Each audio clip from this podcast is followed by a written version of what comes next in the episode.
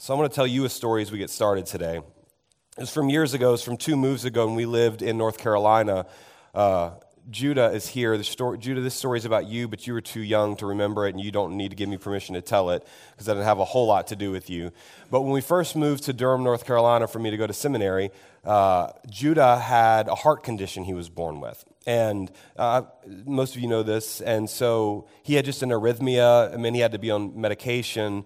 And when we got to Duke, we needed to get him checked to see if he still had this condition. And it was not super invasive, but I mean, they had to put our one year old under sedation, which is nerve wracking as a, an adult. And we had just gotten to Durham, and we uh, had only visited this church that was right in our neighborhood once. And I guess we'd gone to Sunday school and had told somebody that Judah was going to need to go have this procedure. And that was it. We sort of in passing. And we were in the waiting room at Duke Hospital, and in through the door, walks the pastor of the church, Alan Poole. And he comes and introduces himself to me and Corey. And he says, I know that you're here because you're waiting for your son's procedure. And is it okay if I just sit with you and say a prayer with you?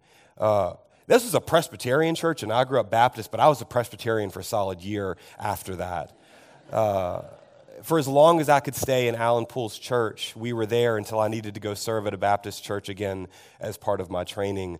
Uh, it meant the world for him to show up because what it did was it made us feel seen in a place where we were all alone.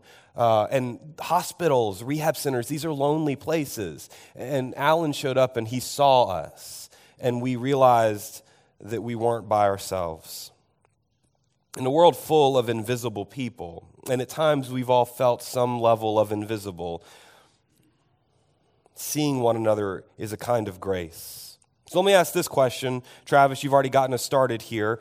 Uh, but how many of you felt seen by Paul Martin at some point in your life? Just show your hands for a second. Uh, yeah. I know I did. Now, I'll say we barely shared a full conversation over the time that I've known Paul. Uh, when I got here, it was about three years ago by now, and, and Pat, y'all would sit in this area right here, and uh, he was starting to sort of become more quiet and just be present in the space. And you'd sort of work to make sure that you made contact with him because he wasn't going to make himself known. He was there to worship, right? There to shake people's hands who came and saw him. One of the things that was odd, though, about Paul for me is how safe I would feel around him. When I would come and shake his hand on a Sunday morning, you're right about him needing to be on staff in some kind of way, although he wouldn't have let you write his name down on the order of service as a staff member because that was also who he was. Uh, but it would feel as though he were ministering to me when I would see him. I felt accepted but it wasn't on any merits because I had not yet earned any merits here at Spring Creek Baptist Church. Has anyone else had this experience with Paul? To feel seen and accepted. Yeah. Here's something I never heard Paul say Hey, John Jay, I'm Paul Martin and I'm kind of a big deal.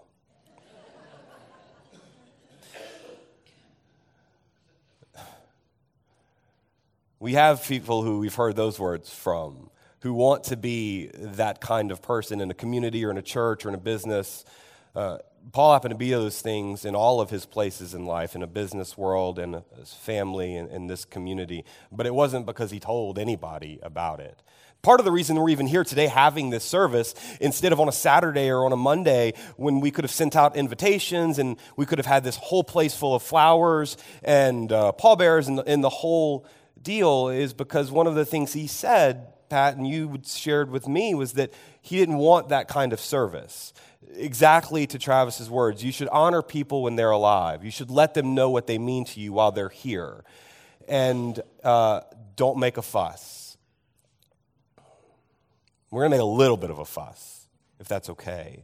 Partly because Paul's life was in some mysterious way quite aligned with Christ's life. And so we get to tell these stories and witness to these people. You all told me about his life when Paul would sit here with Pat. What I realized over the first months that I was here was that I was beginning to develop a sense of who this person was, not by any actions.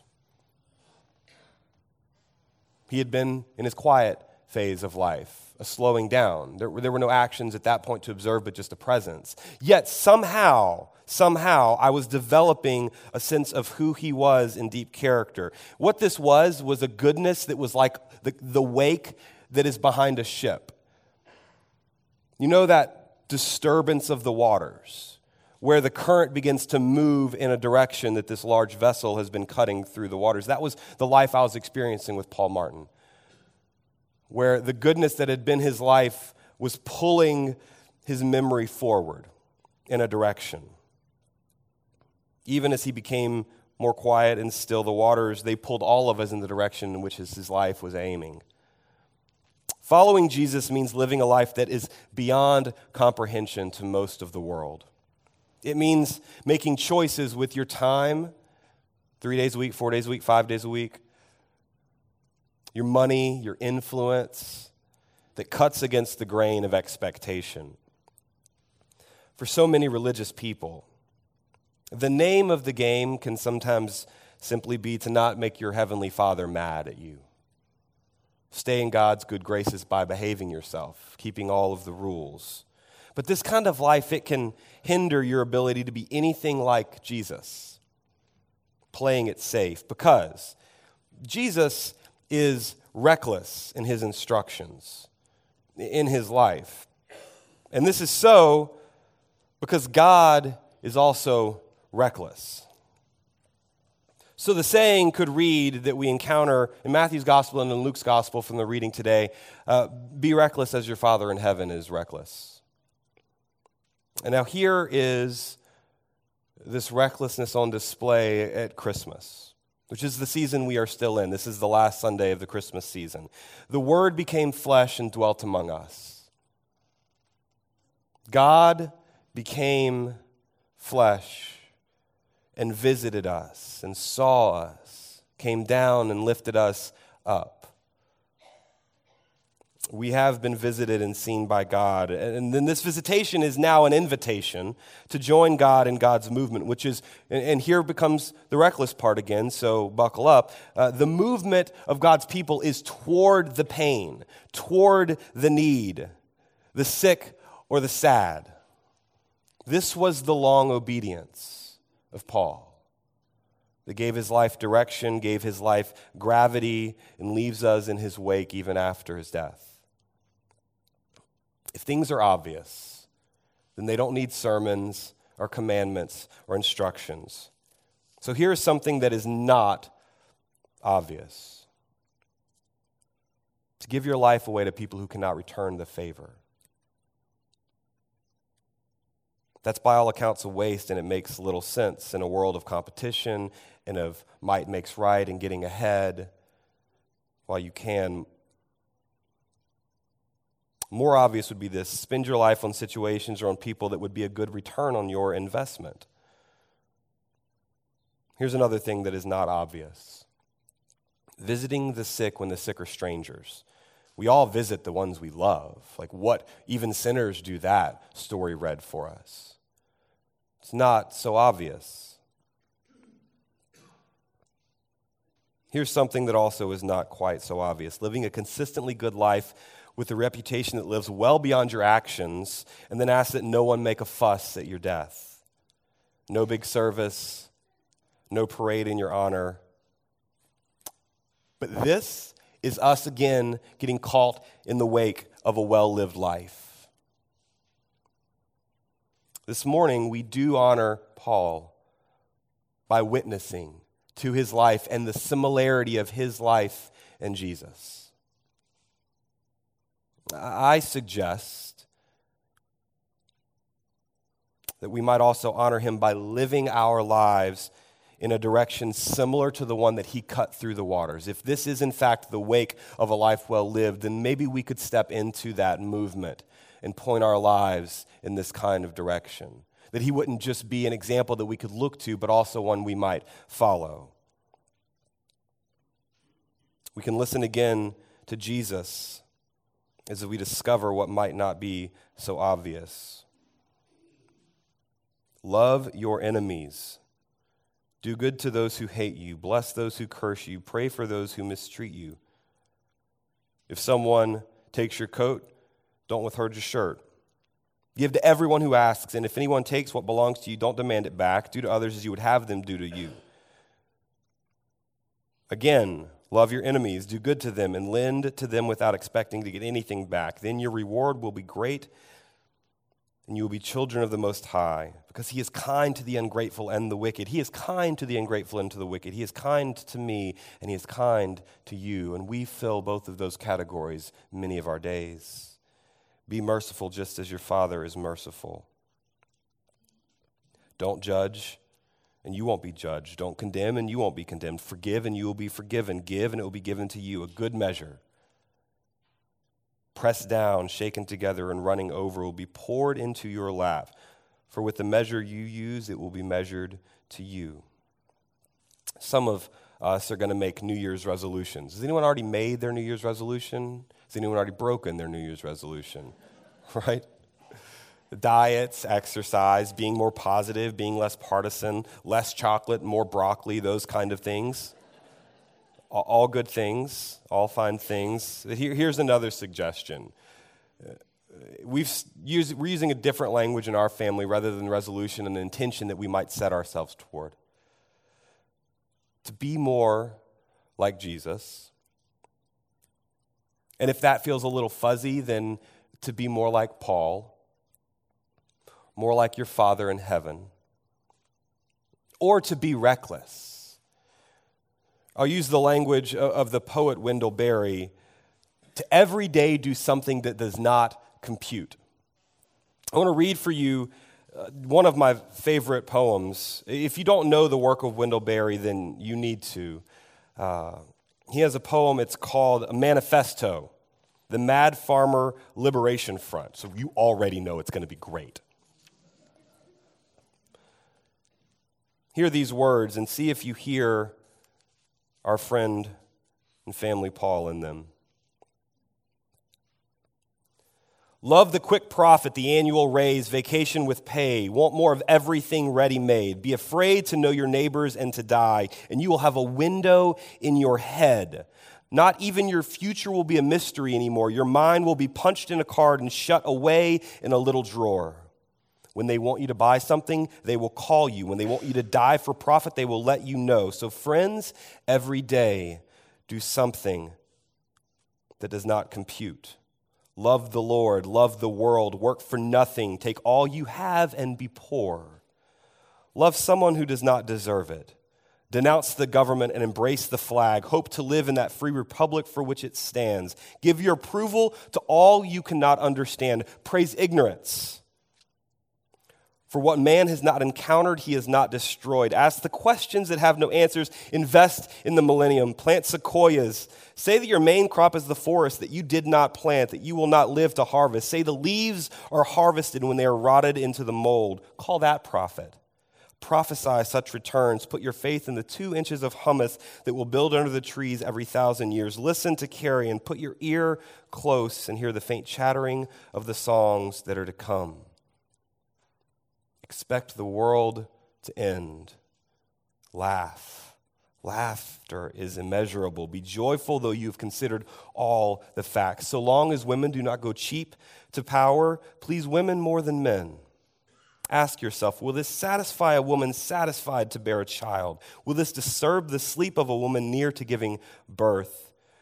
Go with your love to the fields. Lie easy in the shade. Rest your head in her lap. Swear allegiance to what is nighest your thoughts. As soon as the generals and the politicos can predict the motions of your mind, lose it. Leave it as a sign to mark the false trail the way you didn't go. Be like the false who makes more, the fox who makes more tracks than necessary, some in the wrong direction. And then this last line practice resurrection. Eugene Peterson, the great writer and pastor, picks up on that last line in much of his work to live a life that is practicing resurrection. If we do anything at a funeral, anything at a memorial, anything at the time of death, we practice resurrection because we need to believe it more than ever. Paul asked that we not have a lavish funeral service. Instead, he asked that his body be donated science and the money be given away that would have been used for a service. This does not compute. Every day, do something that does not compute. In his life, he spent countless hours visiting people in the hospital with nothing to show for it but our witness. This also does not compute. He was important and he was wise, but did not demand that you pay attention to him. This also does not compute. At funerals, as in every service here on a Sunday, we preach Jesus and we preach the promise of resurrection. So as we leave this room today, as we enter into a new year with all kinds of intentions and expectations and resolutions, let us practice resurrection with Paul, feeling ourselves pulled toward God in his wake. We give thanks for his witness that our lives may be given away with reckless abandon. We pray that his reward is great for a life so lived. A good measure given back, pressed down, shaken, overflowing, is now placed in his lap by God himself, who is without a doubt speaking the words we all crave. Well done, good and faithful friend. Let's pray. Today we give thanks, God, for the life of Paul Martin and our own continuing lives. We give thanks for his witness in this community, a witness that will live on beyond today, beyond one life. We give thanks that it is possible, in fact, to live such a life. We give thanks for the witness that wealth does not trap all of us, but that generosity can expand us make us larger than one life.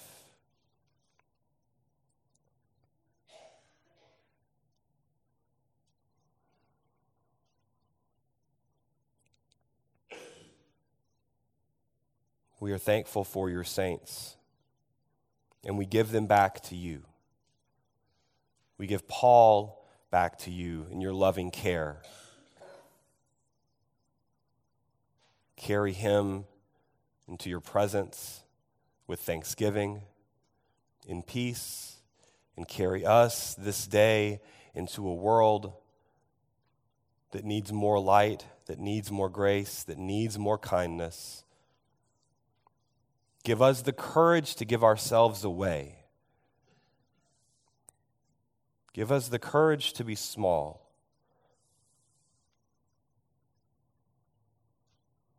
Give us open hands to receive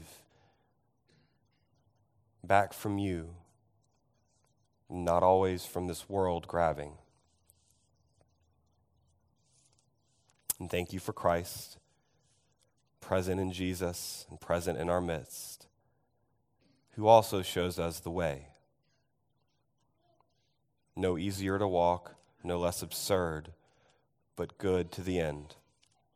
It's in His name that we pray. Amen.